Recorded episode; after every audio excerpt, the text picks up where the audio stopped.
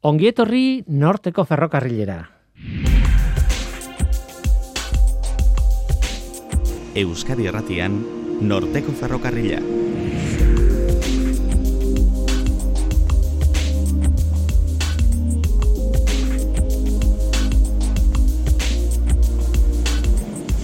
Kaixo, zer moduz? Nik Guillermo Roa naiz eta entzuten ari zareten hau Euskadi Erratia. Teknologia berriak askotan ez dira berriak, baina berriak izan gabe ere modernoak izaten jarraitzen dute. Gaur kuantikaren munduan sartuko gara eta teknologia horietako bati buruz hitz egingo dugu. Espintronika. Segurenik zientziaren kontuak jarraitzen baituzue albistegitatik kanpo, ba kontzeptu hori ezagutzen duzue. Azkar esan da, espintronika elektronikaren ordezko teknologia bada. Mm, edo bintzat elektronikarekin batera erabil daitekeena. Elektroiaren karga elektrikoa erabili beharrean, elektroiaren espina erabiltzen dute, dute duen teknika bata. Eta aspalditik erabiltzen dugu disko gogorretan batez ere. Beste teknologia bat da, baina ez hori bakarrik. Gailu elektronikoak espintroniko bihurtzen baditugu, energia gutxiago xautuko dute. Gaur Txoni Matxainek kontu gehiago kontatuko dizkigu horri buruz. Eta gero aldatuko dugu gaia matematikariekin hitz egin behar dugu aurten 2022 da eta horrek esan nahi du bi urtean behin antolatzen duten topaketa bat izango dutela matematikariek. UEUK antolatuta matematikari euskaldunen bosgarren topaketa izango da aurten. Eli Alberdi eta Naiara Arrizabalaga izango dira antolatzaileak, bueno, urtero bezala, eta gurekin izango dira. Oazen ba, Hau da norteko ferrokarrila, zientziaz betetako hitzak.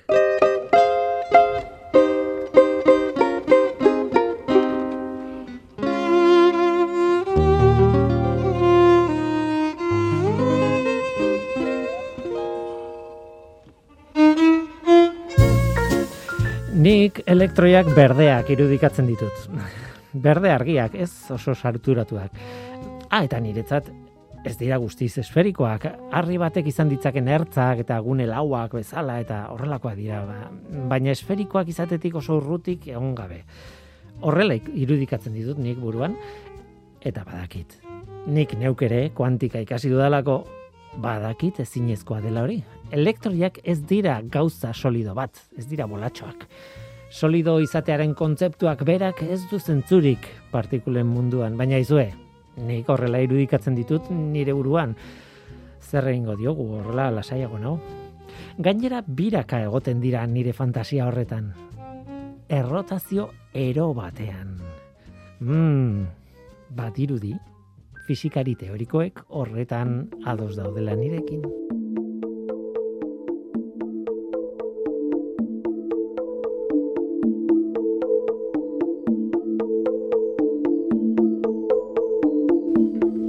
Aspaldian e, kuantikari buruz hitz egin gabe eta bueno, ez dakit kasu honetan justu kuantika kuantika den kuantika tartean dago sartuta hori ziur baina beste enfoke txiki bat daukagu igual kanpotik ikusita. Eta da aspalditik entzuten den e, proposamen bat eta izan ere erabiltzen ari garen bueno, e, metodologia teknologiko bat. Teknologia berria nahi baldin bezue kasu batzuetan gainera aspalditik erabilia eta eta bueno, e, oraindik ere teknologia berri bezala saltzen duguna. Tira, Txoni Matxain, Euskal Herriko Unibertsitateko kimikaria kaixo gitarri. Kaixo, gule mila esker. Buelta asko eman dizkiot, e, kontatu bat zer dan, baina hemen badago hitz berezi bat. Spintronika. E, espinaren bitartez egindako, komatxon artean, elektronika elektronika egiten da e, elektroiekin eta elektroien karga elektrikoarekin, baina espintronikak erabiltzen ditu elektroiak beste nola bait. E, ez da berria hitza, ez? E, ez, ez, ez, ez da berria. Esan nahi dut, ba, batzutan esaten du teknologia berriak eta, bueno, hau erabiltzen ari gara oso espalditik, ez? E, bai, hain zuzen ere, bueno, ez, zehazki teknologikoki ez dakit erabilera komuna noiz hasi zen, baina, bueno, denok e, e, ordenadoretan batez ere, dispositibo e, elektronikoetan, ba, diskago gorretan, eta bar, erabili egiten da, e, zera, e, espintronika, modu jakin batean, edo, badaude erabiltzeko modu desberdinak, eta espin, espintronika kontzeptutik garatu daitezken teknologia desberdinak eta berriak, baina hitza berez aspalditik dator eta izan zen ba mila bederatzeun dalaro eta sortzigarren urtean egindako e, deskubrimendu batetik, ez? E, eta horregatik gero bi pertsonek irabazi zuten Nobel saria 2007garren urtean. Aiz zen ere, bai. horri eh, referentzia egin nahi nion, eh, bueno, kampusa aldizkarian, Euskal Herriko Unibertsitateko aldizkarian, elkarrizketa bat egin diotelako eh, hori hor eh, aurkikuntza horretan implikatuta eh, zegoenari edo horietako bat egile bati eta gero Nobel saria 2007an jaso duen hori horietako bati. Eta Hori izan da gure aitzakia nolabait ona ekartzeko. Kampusa aldizkarian egin diote elkarrizketa Albert Fert izeneko fisikariari, berak irabazi zuen Nobel saria, ez? Hori da, berak irabazi zuen Nobel saria 2007garren e, urtean, Parisen egindako lanari esker. Mhm. Eta e, Albert Fert gaur egun e, gure unibertsiadeko, Euskal Herriko Unibertsiadeko e, ikertzaia gurgarria da. E, fi, fitxaketa hori egin genuen, duela bi urte, bi urte eta pikotik ona, e, gure fakultatean dago lanean, kimika fakultatean, eta e, zera, e, polimero eta material aurreratuak e, saian, eta noski ez bakarrik fakultatean, baizik eta inguruarekin, e, ba, DIPS-erekin, materialen fizikako zentroarekin, nanogunerekin e, e, elkarlanean diardu, eta bere ikerketa lerroa nagusia ba, espintronika da, ez? Eta orduan, bueno, berak eh, espero dezagun e, e, aportatuko digula Euskal Herrian bere ezagutza eta bere bere esperientzia. Eta bueno, azkenean ba, ba hori Real Madridek edo Barcelonak fitxaketa mardulak dituten moduan, ba guk zintzean ere bai, ez? Hori da, hori da, eta ez da bakarra, gainera eh, aipatzen zenuen, eta gainera zu beste irratsaio bate, batean ai- bai pasan eh, egondakoa zara, eta aipatzen zenuen, ez? E, bi Nobel saridun daudela hemen Euskal Herrian, ez? E, Hori da, e, bi Nobel saridun, biak mm, kanpoan, osea ez Euskal Herrian egindako lanagatik Nobel saridunak, baina e, kolaborazioen ondorioz e, ere bai gure unibertsitatean daude lanean, bestea George Smoot da, bere ikerketa lerroa e, zeharo desberdina da, e, fizikaria dago ere bai, baina astrofizikan lan egiten du, eta bai gure mm, fakultateko sail berdinean e, askribatuta dago, ikertzaile agur- agurgarri moduan, baina bere ikerketa esparrua desberdina da. Bata astrofizikan, bestea e, a ber, beste hitzetan esango dut, batak mundu e, handian, nolabait unibertsoan lanean, besteak mundu txikian, ez? bai. e, partikula eta azpipartikula atomikoen munduan. E, bueno, ez dugu esmuti buruz hitz egingo gaur, eh, baina e, gauzatxo bat, Big Bang Theory e, ez, telesailean agertzen zen, ez? Hori da. Nik uste dut ez, eh, George Smoot. Bai, behintzat behin, ez dakitzen bat alditan atera den, baina behintzat behin bai. Bueno, askotan aipatzen dira, nola, dira horrelako gauzak, ez? Eh, Zenbatek ez duten e, ez dakit, e, Simpsonetako kapitulo baten egon, edo horrelakoak badaude, ez, zientzialarien artean, eta bueno, eskertzekoa da bintzat nola baiteko bisibilidade txiki bat ematen zaielako, ez, eta horrekin batera bere lanari. Hori da, hori da. Ez da e, pertsonalizatzeko modu, osea, gauza bat, baizik eta egiten den lana bisibilizatzeko, ez eta askotan horrelako ikertzaileak e, telesail hauetan ateratzen direnean, beste zientzialariok ikusi behar duguna da, zientzia bera e, ikustarazten dela, ez? Eta zentzu horretan lan oso garrantzitsua egiten dute. Tira, guazen espintronikara, guazen Albert Ferten esparrura, eta eh, hain zuzen ere, bueno, eh, esaten genuen, aspalditik erabiltzen dugu espintronika, eh, gure bizimodua normalean, zuk esan duzuna, disko gorretan, ordenagailuetan erabiltzen ditugun diskoetan, eta badagoelako, eh, elektromagnetor, barkatu, magnetorresistentzia erraldoia izeneko eh, fenomeno bat erabiltzen dugulako. E, hori da, eta hitz potoloak dira, ez? E, magnoter, magnetorresistentzia erraldoia. Osa, zaila esaten. Nik uste dut, eh, kasi genuenean, hain zuzen ere, Nobel sari honen berri eman genuenean. Lehenago ez genuela entzunda. Ja, eh, hori da. Eta, bueno, fen, fenomeno fisiko hau e, oso garrantzitsua da, gero bere implikazio teknologikoengatik eta ireki zuen bideagatik, ez? E, e, espintronikaren lehenengo urratsak izan ziren, baina gero beste bide batzuk ere ireki dira. Eta, bueno, e, modu simplean azaltzeko intentzioz edo, ez dakit modu simplean azaldu daiteken horrelako kontzeptu bat, baina gogoratu behar dugu pixka bat zer den elektroiaren espina. Mhm. Mm, Eta horren elektroiaren espina, ba, elektroiak berak duen propetate bat e, da, intrinsekoa da, bere karga bezala, eta e, nolabait identifikatu dezakegu bere buruarekiko rotatzeko moduak bezala. Modu klasiko batean interpretatuta. Bi modu ditu elektroiak e, edo bi espin egoera desberdin izan ditzake. Eta guk ba, oso originalak ez garen ez deitzen diogu gora eta bera. eh?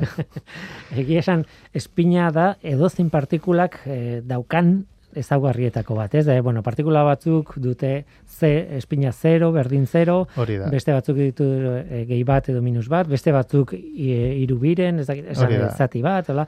baina Bai. azken batean erreferentzia egiten diote e, propietate magnetiko, komatxo artean magnetiko bati, e, Hori da. partikula subatomiko batean, ez? Hori da, horren partikula honek elektroiak gure kasuan esate du espina erdia edo minus erdia duela Mhm. eta orduan plus edo minus hori aderazteko modua guretzat eh, askotan ba gora edo bera. Bai, Ba, azken eh, batean bi aukera daude. Edo hori da, elektroi batek daka gora edo, edo Hori da, bi, bi aukera ditu eh, magnet, magnetismoarekin erlazionatuta dago, orain ikusiko dugun bezala, eta eh, nolabait, hau ulertuta, bi aukera hauek eh, ulertuta, pasa gaitezke ore magno, magnoter, magnot, Magneto. magneto resistentzia erraldoia azaltzera. Zaila zaila. Bai, orduan, zer daukagu hemen? Ze, ze materialetaz ari gara hitz egiten? Bueno, e, bai Parisen e, Albert Ferten e, e, ikerketa taldean, bai e, beste orain izena joan, joan egin zait, baina Bai, modu paraleloan, Peter Grunberg. Hora, ez? Peter Grunbergen e, taldean, e, hartu egin zuten e, material desberdinen xaflak, xaflameak. Mhm. Batzuk e, ferromagnetikoak ziren, beste batzuk ez zuten magnetismorik. Ferromagnetikoa izateak esan nahi du orain aipatu ditugun elektroi guztien espinak denak Mhm. modu berean daudela al, alineatuta. Denak gora, ala denak bera. Edo denak plus erdia, ala denak minus erdia. Orduan, interkalatu egin zituzten e, xafla ferromagnetikoen artean, e, beste xafla batzuk magnetismoa, magnetismorik gabekoak. Hauek, daukaten ezaugarria da, espinak ez daudela alineatuta, izan daitezkela edo zein, edo zein orientazio. Hmm? Orduan, e, modu honetan, e, e, sandwich baten moduan sartuta, bi geruza ferromagnetikoen artean, elkarrekintza ahul bat dago, eta e, gertu dauden bi geruza ferromagnetiko hauen espinak, e, justo kontrako e, orientazioa dute. Hau da, xafla batek denak gora baditu, sandwichen e, honetan dagoen urrengoak denak beraka izango lituzke eta horrela alternatuta. Mm. Modu honetan korronte elektrikoak resistentzia handia dauka. Mhm. Pasatzen dugunean hortik korronte elektrikoa resistentzia handia dauka. Magneto resistentzia ondia. Hori da. Erraldoia. Erraldoia hain zuzen ere. Orain, kanpotik ezartzen balen badugu momentu magnetiko bat, orduan, badago espinen reordenamendu bat. Eta orain, antiparaleloak ziren e, espin hauek paralelo bihurtzen dira. Orain, bi e, xafla ferromagnetikok espinak bi xaflek berdin dute orientatuta. Denak gora, ala denak bera. Mhm. Eta modu honetan orain korronte elektrikoak bere resistentzia asko geisten da. Osa, dramatikoki e, geisten da. Orduan, bota, bota. E, Ez, eh, azken batean ari zara hitz egiten, zero eta bat zenbakiak eh, adierazteko modu bat, o, fisikoki Hori da, eh, adierazteko modu bat, ez? hori da, hori da. Erresistentzia handia dagoenean bata, eta ez dagoenean zero, edo alderantziz, ez dakit. Hori da. Eta modu honetan nolabait, ba, sekulako aukerak teknologikoak ematen zuen dispositibo e, bueno, ordenadoretan barkatu informazioa gordetzeko. Ze informazioak e, goratu behar dugu ba, modu binarioan gorde egiten dela, ez? Bit bat izan daiteke bat ala zero, bi aukera daude, urun hemen daukagu teknologikoki hori aplikatzeko modu simple bat, bueno, simpleak kakotxen artean ulertu idazue, baina ez, aplikatzeko modu bat, orduan modu honetan, kapazak izan ziren e, sekulako informazio kantitate handia gainazal txiki batean pilatzeko. Eta no, sekulako arrakasta izan zen, e, eta sekulako aurrerapena ekarri zuen e, ba, mundu elektronikoan. Nik, ai, bueno, gehituko nuke gauza bat, eta da, bueno, eh, azken batean, zeroak eta batak mm, fisikoki adierazteko eta zirkuitoetan e, representatzeko edo e, izan daiteke korrontea pasa edo ez pasa, eh, Ja. hori e, transistorekin egiten dan gauza bat. Baina, claro, zuk behar duzun sistema da, gero, e, deskonektatzen denean, mantendu iten den sistema bat esan nahi dut. Claro, e, sistema magnetiko hau honek ematen du aukera behin espinak alde batera edo bestera jarrita eta horrela e, bueno, e, zera, zeroak eta batak representatzen dituzunean deskonektatzen baldin baduzu horrela gelditzen dira. Eta orduan berriz ere pizten duzunean horregatik egiten dira disko gogorrak mat- mm, egiten ziren edo egiten dira disko gogor magnetikoak modu horretan. Gero beste disko gogor batzuk etorri dira ere bai, eh? baina bai, eta ben horri da benteetako bat, ez bestela, zuk esan duzun bezala beti korronte elektrikoa piztuta izan beharko genuke, ez, e, informazioa gordetzeko. Eta noski hori ez da, ez da erabilgarria. Gero, noski RAM, e, bueno, ja hor, ez dut oso ezagutzen, e, implizitokik nola funtzionatzen duten ordenadorek RAM memorian, ez? Hoi ordenadora piztuta dugunean, operazioak egiten direnean, hor bai behar dugu elektrizidadea. bai, Ez da informazioa gordetzen ari bakarrik, baizik eta prozesatzen, prozesatzen ari gara, hor ja beste gauza batzuk sartzen zaizkigu. Bai, hor transistoreak erabiltzen. Bai, ez? hori da. Egia esan, eta, eta hori, korrontea pasatzen bada, bat, eta ez bada pasatzen, zero. Hori da. Edo korronte txikia zero, korronte Mm, bost voltio baino handiago, bat.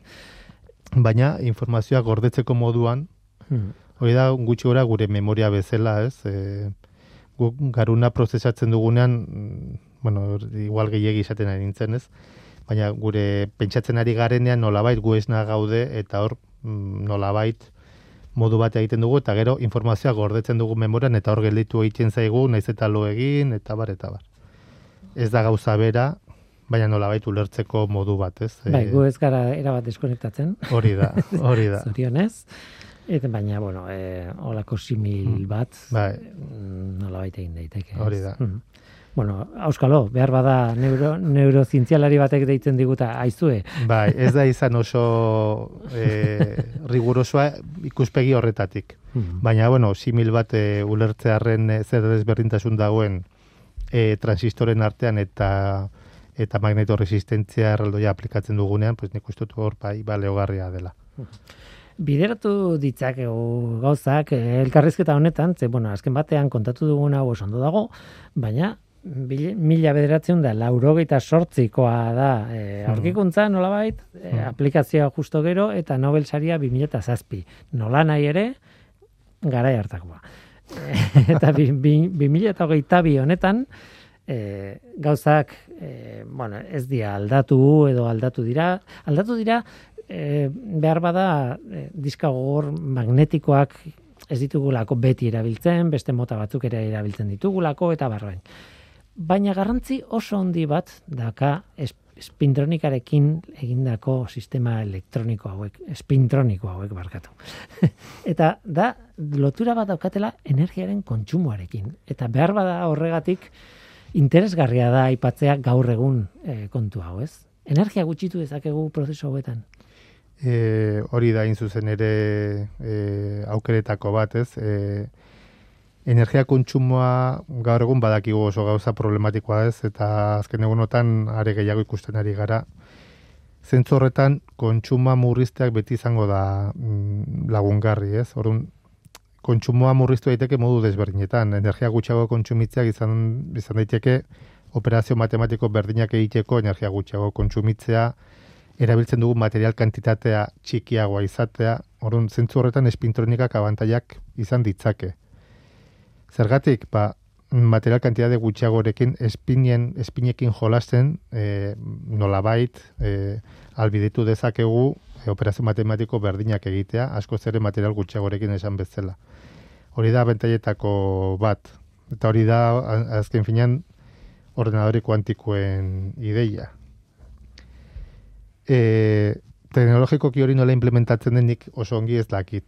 Ematen du dela ate bat ireki berri dela bueno, e, e, egia da, magnetoresistentzia erraldoia garai bateko aplikazioa zen, eta hori asko erabili dugu, baina ematen du esploratu gabeko esparru ba, handi bat dala, ez? Hori da. hau dena, ez? Lehen aipatzen genuena, ez, e, zera, mm, espintronika aspalditik ezagutzen den hitza da, baina irekitako bidea oraindik e, oso handia izan zen, eta oraindik ez dugu guztiz esploratu. Eta e, hor dago potentzial bat eta arrisku bat. Esan nahi dut, potentzial handiko zea bat da, zientifikoki demostratu da energia asko e, gutxitu daitekela, edo energia kontsumo asko murriztu daitekela, orain erronka ja ez da zientifikoa. Orain erronka bihurtu da beste motakoa eta esa ikus dezakegu e, erronka teknologiko industriala edo teknologiko ekonomikoa.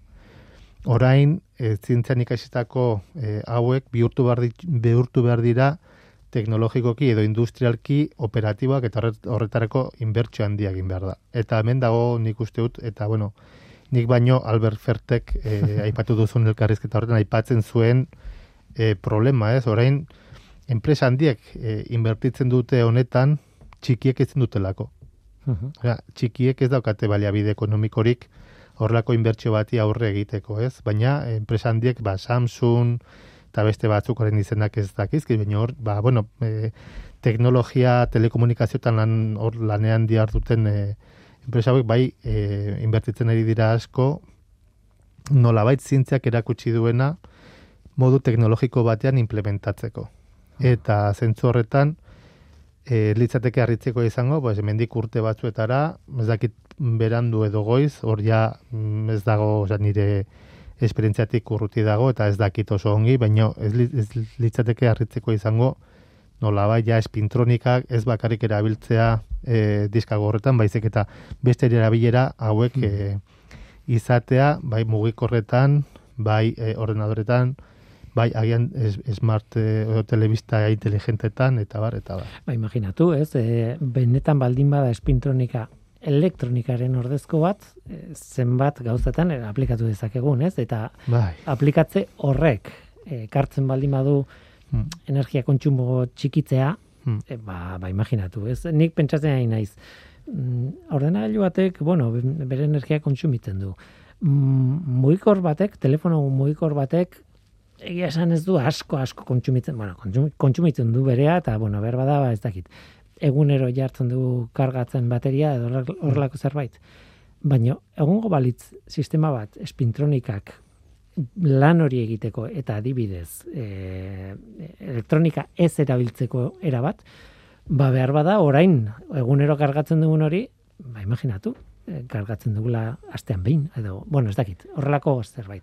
Biderkatzen baldin baduzu, dauden da. mugikor guztien artean zenbat aurrezten dugun, ez? Bai, hori da bai. kontua, hori, Hori da kontua, ideia, eta gero, aparte, e, zera, industriak edo enpresek gastatzen duten, azken finean, kontsumitzaile arruntok gastatzen duguna, kantitate txikia da, enpresa handiek eh, gastatzen dutenarekin konparatzen badugu. Eta ordenadoreak, superordenadoreak eta gastatzen dutenak, murrizteko aukera izango bagenu, e, ez da bakarrik pertsona bakoitzak aportatzen duena, baizik eta globalki aportatzen den guztia. Eta zentzu horretan hor, eta noiz baita hitz egin dugu horren inguruan, baina superkomputazio kuantikoa, edo ordenadore kuantikoak azkenean espintronikaren beste aplikazio bat e, da, azkenan elektroien edo partikulen espinekin jolasten dugu. Eta hor, e, e, bueno, zaila da kontatzea guztia, ez? Gaur ez da gaurko helburua, Mhm. baina bai, e, ordenadore arruntetan e, zero edo bat daukagu. Ez? Mhm. Espinak esan dugu, e, erdia, ala minus erdia, beste ikuspegi batetik gora edo bera. Osa, bi kombinatzen badugu, Mhm. baina espinekin jolastuta hemen beste propietate kuantiko badago, eta da superposizioa. Orduan, nolabait, ar, modu arruntean 0 edo bat bi aukera bakarrik izan da, beste propietate kuantiko honekin eh, hori biderkatzen da esponentzialki. Claro, e, elektri batek eukilezaken e, minus bat biren, gehi bat biren, edo biak aldi berean, ez? Hori da. Horla, ordan hori batek. Hori da, Claro. eta gero akoplatu egiten da, akoplatu daiteke beste elektri baten espinarekin. Orduan ja daukazu bi partikulen egoeren superposizioa. Eta modu horretan ez da bakarrik erdia ala minus erdia, edo mm, aukera bat ala beste bat, edo zero ala bat, baizik eta aukerak multiplikatzen dira esponentzialki izan duan bezala. Orduan, horregatik kubitak esaten denan ja ez da zero ala bat, baizik eta mm, izan dezakezu, ez dakizen bat diren, berreunda berrogeita masei probabilidade. Modu horretan asko zere material txik, gutxiagorekin, asko zere gutxiagorekin, egin daitezken operazio matematikoak asko zere gehiago dira. Eta zentzu horretan gutxiago kontsumitzen da, eta material gutxiago behar duzu. Osa, denak dira bantaiak hau egitea lortzen badugu modu industrial batean. hori esan behar nizun. Gaur egun kubitak eta lurra, e, zehankak lurrean jarri behar ditugu, bueno, kubit bakoitza da instalazio handi bat laborategi batean, ez? Esan nahi dute ez, ez dugu lortu eta oso urruti gaude, nik esango nuke, elektroi bakar batekin kubit bat e, egiteko. Hori da. Daukagu, e, gainera okerrez banago, atomopotoloak erabiltzen dira, Bai, eta, bai. bueno, inguruan, ose, sekulako instalazioa da, ez? E, kubit batek gaur egun behar duena. Hemen esan dut beste kontzeptu batez superposizioarena, eta zentzu horretan superposizioa e, bi partikulen artean, o bi partikulen egoeren artean dagoen superposizio hori e, mantentzea da zeltasuna. Oso errex e, apurtu egiten delako e, superposizio hori. Eta behin superposizioa apurtzen bada, bueltatzen gara hasierako egorara, edo, zero ala bat. E, abantaia, kubiten abantaia da superposizioa dagoenean. Orduan, superposizio hori mantentzeko oso isolatuak egon behar dira ingurunetik, eta horregatik behar dira horrelako instalazio eh, handiak, eta horregatik ez da praktikoa oraindik gaur egun modu arruntean eh, hauek erabiltzea.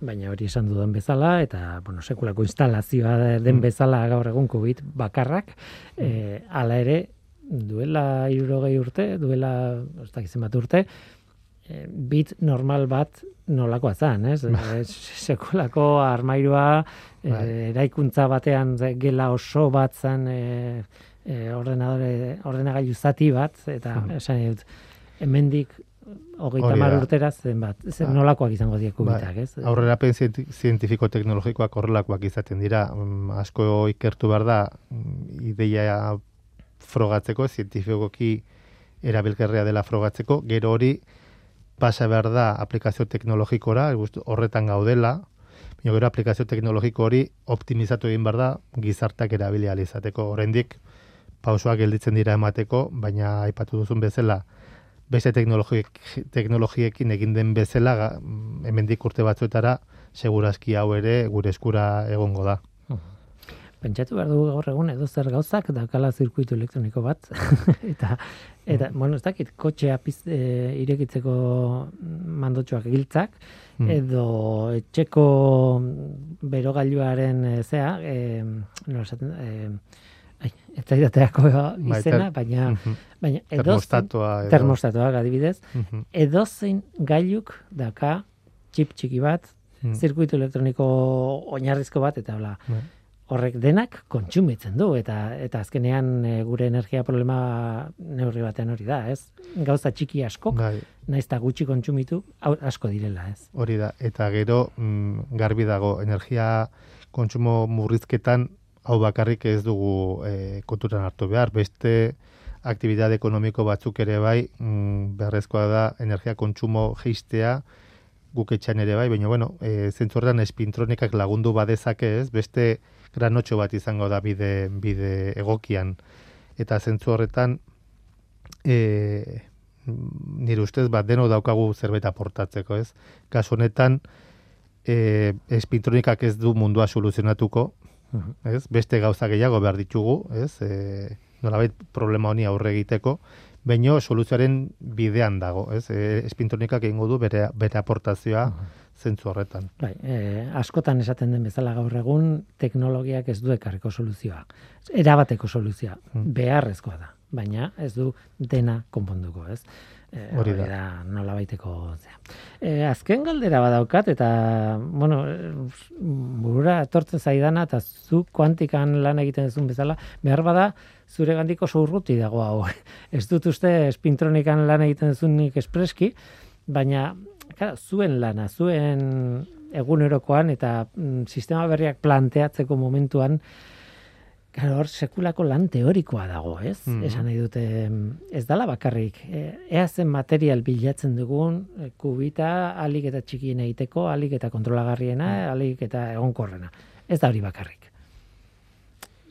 Ez, baina bai egia da, em, zentzu horretan guk teorikok baukagula aportazio handia egiteko, eta zentzu horretan lan asko egiten ari da e, espintronikaren esparru konkretu ba- batean, eta da es, espintronika molekularra. Ze hemen e, molekula batzuk bai gaitasuna dute elektroi espinak e, elektroi espinekin jo, jolasteko. Hau da, e, molekula batzuk e, nolabait energetikoki bi egoera elektroniko gertu daukate eta bata da mm, nolabait bi elektroien espinak gora izatea edo akoplatuta e, barkatu, e, biak gora edo bestela bata gora eta bestea bera. Bata da, ba, bati deitzen dugu egora tripletea, biak Mhm. orientazio berdinarekin, bestea singletea, ba, izen, izen bat jartzearen, ez? E, Mhm. E, kon- kontua da, e, molekula organiko askok, badutela, e, joko asko, ematutela joko asko honetan. Eta hori da, hain zuzen ere, lehen aipatzen genuen e, superkomputazio kuantikoaren problemetako bat, ha, mantentzea egoera, espin egoeren e, super, e, oza, gainezartze hau ez. Eta aldiz, balen baukazu molekula berdinean bi espinak, jolasteko aukera hori, ematen du joko asko espintronikan e, garapena izateko. Claro. Gainera, materiala bera, ja ez litzateke izango lehen aipatu dugun bezala, e, metalen xafla ferromagnetikoak. Hemen izango ja lirateke ja molekula organikoak. Ja berez, materiala bera ere bai, e, Zigarri txikia da, ez? izugarri txikia, harina, transportatzeko asko zeharrexagoa, eta gero e, sintetizatzeko asko zere simpleagoak. Hori oso garrantzitsua da, ez da, badakigu orain mugikorretan eta e, semikonduktoren problema daukau kotxeekin, ez dakiz, hau izango litzateke materiala asko zere merkeagoa eta berdeagoa e, ez bakarrik kontsumoan baizik eta sintesian beran. Mhm. Ordan zentzu horretan e, e, espintronika molekularrak mm, bide polit bat irekitzen ari da ere bai. Baina noski oraindik e, probatzen ari ari gara, ez? Bai, hori da, nik esan behar dut, e, igual berrogei urte dira, auskalo, e, Hmm. oraindik e, behar bada nik ez dut ikusiko hori, martxan aplikazio batean kalean, ba, behar bada bai, baina esan nahi dute gauza hauek dira, orain teorian e, ikertzen ari dana da, benetako inbertsio bat etorkizun urrunera begira, ez? Bai, bai, bai. Osea, eta horrela ulertu behar da, eta horrela ulertu behar dute dirua jartzen dutenek. claro. Bai, bai, hori oso garrantzitsua da. E, eta mm, mm, gauza bada ez, e, zuk esaten, zu esaten ezaren hau, e, e, ekarpen teorikoa gero teknologia bihurtu daitekenak, ez? E, kontzeptuak ulertu, ze material izan daitezken erabilgarriak eta modu teorikoan aztertu, gero mm, aplikazio egiten dutenak aparte egiten dutela, baina gaur egun ja dena eskutik dator guk mm, garapen zientifikoa nolabait garapen teknologikoaren eskutik dator. E, guk askotan gaude lanean zentru teknologikoekin edo enpresekin, beraien beharrak e, ulertzeko, bereiek gureak, e, gure hartu eman handia dago. Ez da independentea den prozesu bat, ez lehenago laborategi Mhm. ilun batean inorekin loturari gabekua. Gaur egun oso mm, lotuta gaude eta zentzu horretan estrategia konpartituak e, bilatu egiten dira inbertsioa jasotzeko.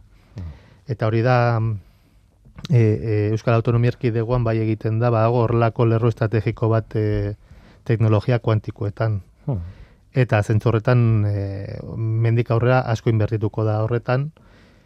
E, noski beti gehiago izan daiteke, eta hori nik ez dut esango nahikoa denik inoiz, eh?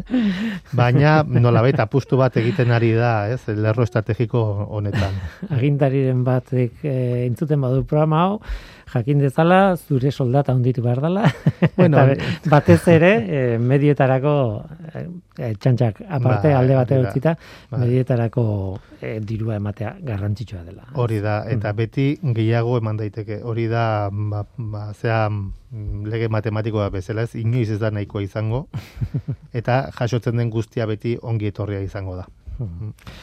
Tira bat, txoni, ba, e, espintronikari buruz hitz egitera etorri gara, beti da, ematen du beti dela, etorkizuneko, e, oh, ustezko teknologia horietako bat, hmm. hori ez da egia, bai. iraganean erabili dugu, bai. eta etorkizunean, dirudienez, askoz gehiago erabiliko dugu. Bai, hori da. Eta beraz, e, merezi du honi buruz hitz egitea eta pentsat jakitea hor, hor da badabilela, ez? Dena ez da elektronika. Espintronika ere existitzen da, eta behar bada existituko. Bai, eta bueno, espintronika azkenean da, o elektronika ikusi dezakegu espintronikaren mm, barruan dagoela, bakarrik korronte, osea, elektriaren karga erabiltzen duelako, eta espintronikak erabiltzen du elektriaren karga eta espina. Ordan, ez, da bata edo bestea, baizik. Hori da, eskutik doaz. Bai, bai, eskutik doaz. Bi esparru. Tira, zer egiten zu hemen irratian joan zaitez lanera mesedez eta alik eta azkarren asmatu zerbait bilatu modua espintronika aplikagarria izateko. Oso, ongi bakaso ingo izut. Tira, eh, Txoni Matxain eh, kimikari kuantikoa, eskarrik asko gurekin izateatik. Hai, placer bat beti bezala. Zientzia.eus, leio ireki bat zientziaren mundura. Irratia, telebista, artikuluak, irudiak, soinuak, Elujar Fundazioaren kalitatea zure eskura klik baten bitartez. Zientzia.eus, zure lotura zientziarekin. Bi gehi bi, berdin lau. Zer gehiago esan daiteke.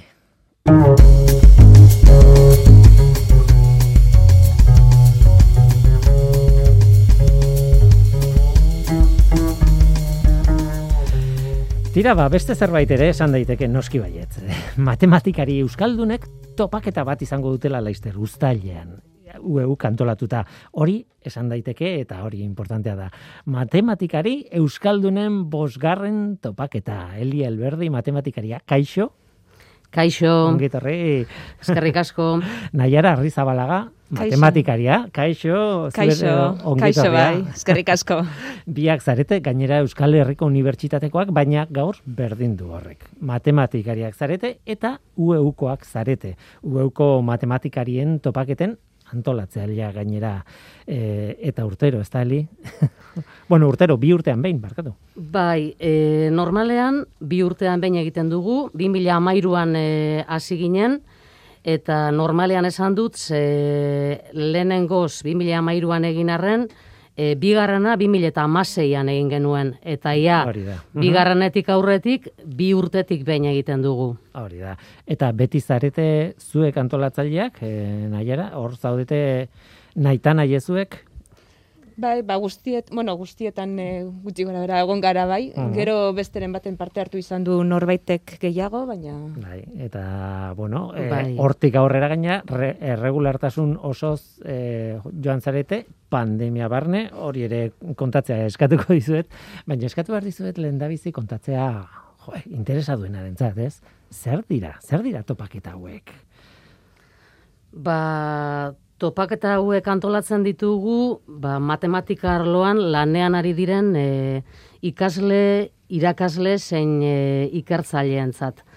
Bertara, ba, zertan ari diren kontatzera etor daitezen, e, bata bestearen berri izan dezagun, eta berri izate horretatik, ba, aurrera begira, etorkizunera begira, ba, sor daitezkeen, ba, lotura berriak, lan berriak eta horiei ba, bide emoteko sortzen ditugun topaketak dira. Azkenean kongresu bat, esan nahi dute, kongresuetan beti esan dute, ez? E, bueno, balio du, kongresuek balio dute noski, elkarren lanaren berri izateko noski baietz, baina behar bada askotan esaten da, ez? Importantena harremanak dira, alegia besteak ezagutzea, kolaborazio berriak sortzea, besteen berri izatea, ez dakit, ez? Bai. Eta eta kasu honetan gara gauza bera, baina euskaldunen artean, ez? Matematikari euskaldunen artean. Bai, hori da, hori da. Gainera, bueno, askotan gertatzen da, igual e, dauzkazu zela, ba, beste matematikari batzuk, e, zure alboan egiten dutela lan Mhm. mm, fizikoki, baina benetan ez dakizu zertan ikertzen duten, ez? Hori E, bai, gutxi gora berako arloa edo, baina ez ze zehatz mehatz eta Bueno, bau da, mm, nolabait e, bide bat e, albiretzeko, ba hori, ba, hobeto ezagutzeko, ba, zertan ari garen bakoitza, eta... Eta gainera presentziala, ezta? Bai, e, presentziala egingo dugu, oindala, orain dala bi urte be, bi, bi milio geian, e, lehen zeuk guil izan dozu moduan, orduan be, e, pandemiaren ia erdian, presentziala egin genuen, eta aurten be bai. Eta hori, lehenengo galderari erantzunez be bai, esan dezakegu orain hain modan dagoen hitza kilometro zeroko matematikak direla, kilometro zeroko kongresu txikia, esan dezagun. Bertatik bertara. Inora joan barik, berton alkarren barri izateko, eta gure hizkuntzan. Mhm, Hori da. E, zuen hizkuntzan eta hizkuntza matematikoan ez dela gutxi. Eh? Bai, bai. Eh, ez dira hain erresak. E, ahaztu baino lehen eta azpimarratuta eta letra hundiz esan beharra dago, eibarren egingo duzuela, Markesko jauregian, e, ueuko egoitzean hain zuzen ere, eta ustalian da, ze fetxatan da? Uztailaren e, amairuan izango Hori da. Aha, Bai. Hori da. Eta da, egun bakarra, ez? Hori da, bai. Bai. Egun osoko zerbait izaten da. Tira, eta aurrera jarraitu baino lehen, hori esan behar da. Beraz, Eibarren, ustailaren amairuan, mm, Eibarko Markesko jauregian, e, e, matematikari Euskaldunen bosgarren topaketa. Eta edozein matematikariri, e, bueno, Euskalduna behar du, baina Euskeraz izango delako, baina irekita dago. Ikaslea, irakaslea, edozein mailatan nolabait esan da e, egon arren. Tira, e, hori esan da, e, orain bai, sartu gaitezke, eskez, oraindik ez dut esan heli. Ez dakit jendeak gogoratuko duen, baina norteko ferrokarrilan kolaboratzaile izan ziren. Bai, enaz gogoratzen e, orain dela semat urte, igual hiru lau pasatuko ziren ja, ezta? Az, Gehiago ere bai, ez? Gehiago ere bai, horren beste pasatu dira? Hasi, ginenean elkarrekin kolaboratzen, uste dut oraindik le artibain zinela, edo... E, hasi hasieran igul bai, baina gero ja Berton e, da. unibertsitatean, Euskal Herriko Unibertsitatean ere bai.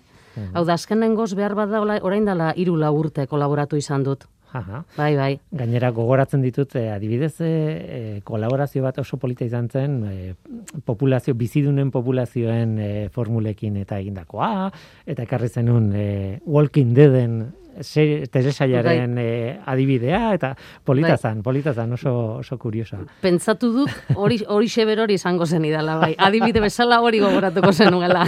Ez que oso, oso programa, jo, programa batzuk gelditzen zizkizu buruan, eta hori Bai. da...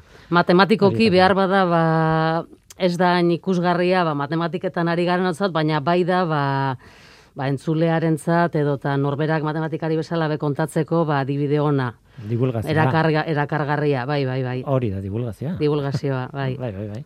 Eta zu nahiara, ez zara egon hemen, baina zurekin ere izan dute kontaktua, bueno, zure tesiaren gaiaren e, gaia tokatu zitzaidalako modu divulgatiboan azaltzen, Bai. eta jo, esan behar da, e, gaur egun zure ere bai, baina gaur egun ia edozein tesi matematikoa dagoela abstrakzio maila oso altu batean. Ez, osea, ez da erresa. Bai, ez, ez, ez da erresa niretzako ere zaila. Bai, bai, ez analiz, osea, matematika purukoak batez ere zailak izaten dira lan publikoarentzako ba, saltzea, baina bai, bai. Lan, lan zaila tokatu jatzun. Hori, bueno, eta gustoraz, azken batean konturatu nintzen, eh, zuk erabiltzen duzun formu, erabiltzen zenuen edo oinarritzen zinen formula batean eta formula hori eh, matematikeriek asmatu, baina gero fisikariek atea ziote etekina eta batzuk ospetsu egin ziren horregatik, ez? Diraken formula, ba, elektroi bat irudikatzeko erabiltzen den formula, hori matematikoki aurrez eginda zegoen eta eta zure ikergaia zen, eta, bueno, komplexua da zen, baina interesgarria ere bai, eh? ez dakit, ez naiz kejatuko. Tira, eta ezagutu ginen, gainera, e, zuta biok, ze Eli ezagutzen nuen, baina e, hain zuzen ere matematikari euskaldunen lehenengo topaketa hartan 2013an e, mainguru batera gonbidatu gintu zuen eta Hori da, hori da, bai, bai, matematika komunikazioan eh, horri buruz hitz egiteko, da oso indartsu hasi gendun lehen topaketa. ba, bai, eh, egia esan bai. Bai, bai, bai, bai. bai. bai. Tira, beste gauza importante bat esan behar dugu eta da, orain badagoela mugarri bat, e, okerrez banago apirilaren amairur arte, matematikariek e, topaketa horretarako komunikazioen proposamenak egin ditzakete, ezta? Bai, pasadan astean ireki genuen komunikazioak e, bidaltzeko deialdi hori, eta pirilak amairura arte posible dute gurean, gure bosgarren topaketan parte hartu nahi duten horiek, ba, beraien e, lana guri helaraztea. E, lan hori, ba, onartua izango bada, amar amabos minutuko, ba, orkespena da egin beharko dutena ustailak amairuan. Uh e, horrekin batera nahi nizuen e, eskatu kontatzeko nolako izango izaten dira kongreso hauek. Hitzaldi nagusi batzuk egoten dira edo ez, hitzaldi txiki ez osatuta, mainguruak nola, nola antolatu duzue? Bueno, ba, mm, beti azten gara hitzaldi nagusi batekin, hitzaldi gonbidatu bat, Mhm. Gero hitzaldi laburrekin jarraitzen dugu, hori izaten daulan denboran zehar eta ba, lodiena edo, ba, amar amabos minutuko hitzaldi laburrak. Da bueno, gero izan ditugu, ba, adibidez esan duzuna ez, lehen topaketa horretan e, mai ingurua, zeuokin, e, komunikazio, matematikak komunikazioetan, noizbait izan dugu baita ere papiroflexiako tailer bat. Bat. Ara, Bai, gero helik ere eman zuen e, Bai, nik emanuen be bai e, tailertxo bat, ba, komunikazio horien atzet, atzetik e, tikseta, ba, lateken e, irudiak eta kalitate handiko irudiak egiteko tailertxo bat, eta bueno, irudiak esaten dugu, zeren sarritan, ba, guk e, argitaratzen ditugun e, liburu, artikulu eta horietan, ba, irudiak, irudiak esaten dut, diagrama modoko irudiak egin behar esaten ditugu, eta tikseta ba, pakete horrek asko laguntzen du irudi horiek kalitate oso honekoak izaten. Beraz, e, horri buruzko tailer bat emanuenik, bai, topaketetako baten, Egia da matematika irudikatzea ez dela erresa, eh? Bueno, ba, Ez da- esan nahi da. dut, eh, eh, divulgazio mailan esan nahi dut, eh, noski matematika dago e, edozein zientziaren azpian, eta hori da edozein zientziardarako hizkuntza, oinarrizko hizkuntza nola baitez.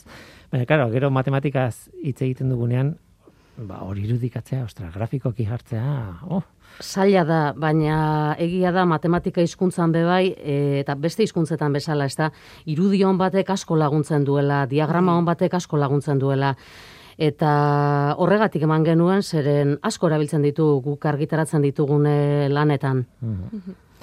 Tira, eh, garrantzitsua da, baina gogoratu behar da matematika hori baino zabalagoa dela. Ez dela, esan nahi dute batzutan irudikatzen dena bakarrik islatzen da medioetan eta bar divulgazioan eta ez, baina horrez gain matematika pila badago e, bestelako kontuetan ere. E, aizu, amar minutuko hitzaldiak hori oso oso gutxi da edo zeinentzat, ez da? Bueno, amar, amar, amar amabos minutu daukagu jarrita, Bai. amar amabos, eta gero, bos minutu e, galdera erantzunetarako. E, klaro, hasiera baten, ez dakigunez, zemat komunikazio jasoko ditugun, eta azken urteetan, bueno, u- e, topaketa guztietan, ama bi amalau komunikazio egon izan dira.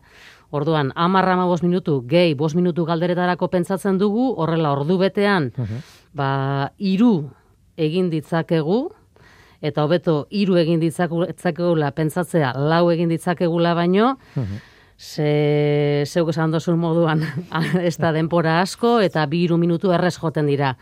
Ba, bai aurkezpenean edo eta galdera erantzunetan. Baina bai, ez da asko, eman behar dute egiten ari diren horri buruzko pilulatxo bat.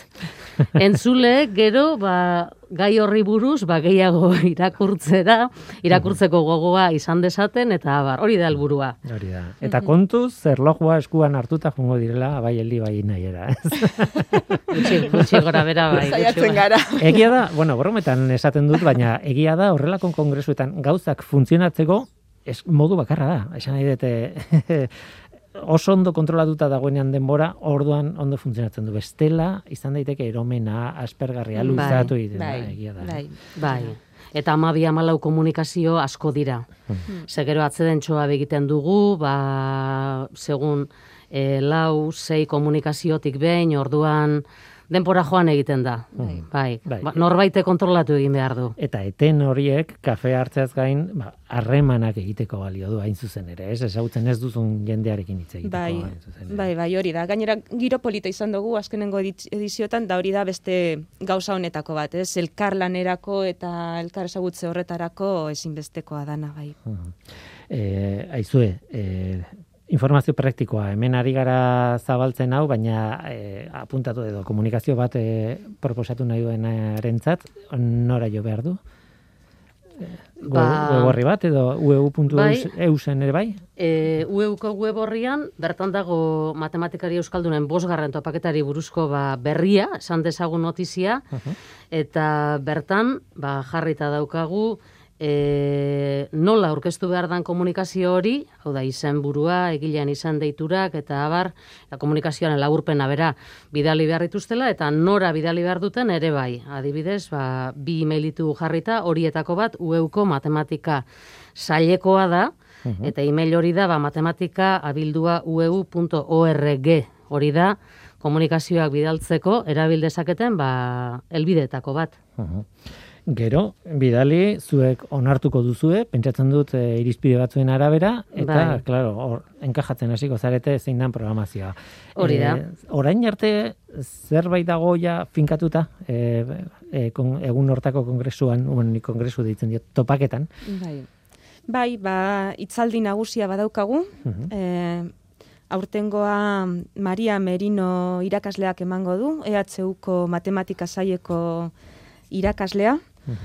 Berak eh, egiten du ba, optimizazio estokastikoan, programazio eta eredu matematikoan lan egiten du, baina dauzka ekarpen asko gizarte arloetara, eta, bueno, uste dut oso interesgarri egongo dala, benetan, eh, bai, bai. Bene- benetan, e, bueno, batzuetan matematika berez da interesgarria, baina askotan matematika aplikatua beste nun baiten izugarri interesgarri bihurtzen da, eta Mm. eta horrela ulertzen dugu leku guztietan behar diela matematikariak. Tira ba, e, UEU kantolatuta, matematikari euskaldunen bosgarren topaketa, ustailaren amairuan, e, hori izan diazue, baina hori, mugarri badago, apirilaren amairuan bukatzen da epea, komunikazioak edo bidaltzeko edo komunikazioen proposemena egiteko. Eli Alberdi eta Naiara Arrizabalaga. Eskerrik asko gurekin izateagatik eta aizue bakit lan sekulako lana duzuela aurretik, animo eta eta hitz egingo dugu alako batean ondo joan dadila topaketa. Bai. Eskerrik es- asko zuri. Eskerrik asko zuei, bai, Eskerrik asko. urren arte. Eskerrik asko biei.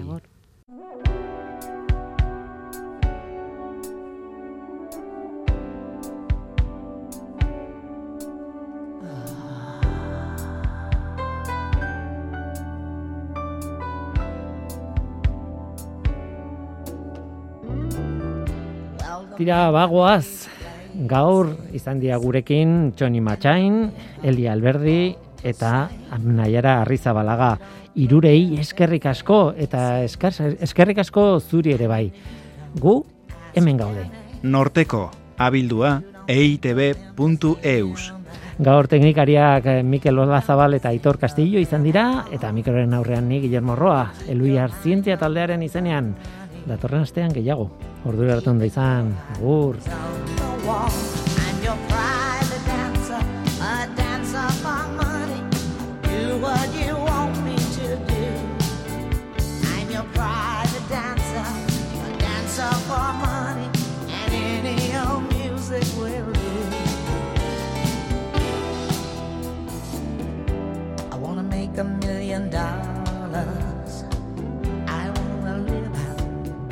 The sea.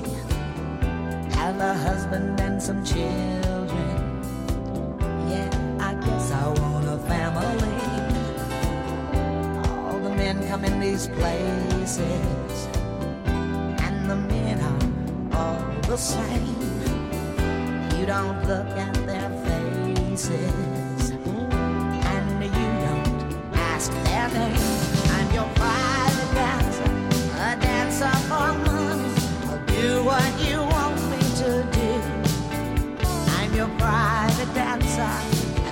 of harmony and any old music will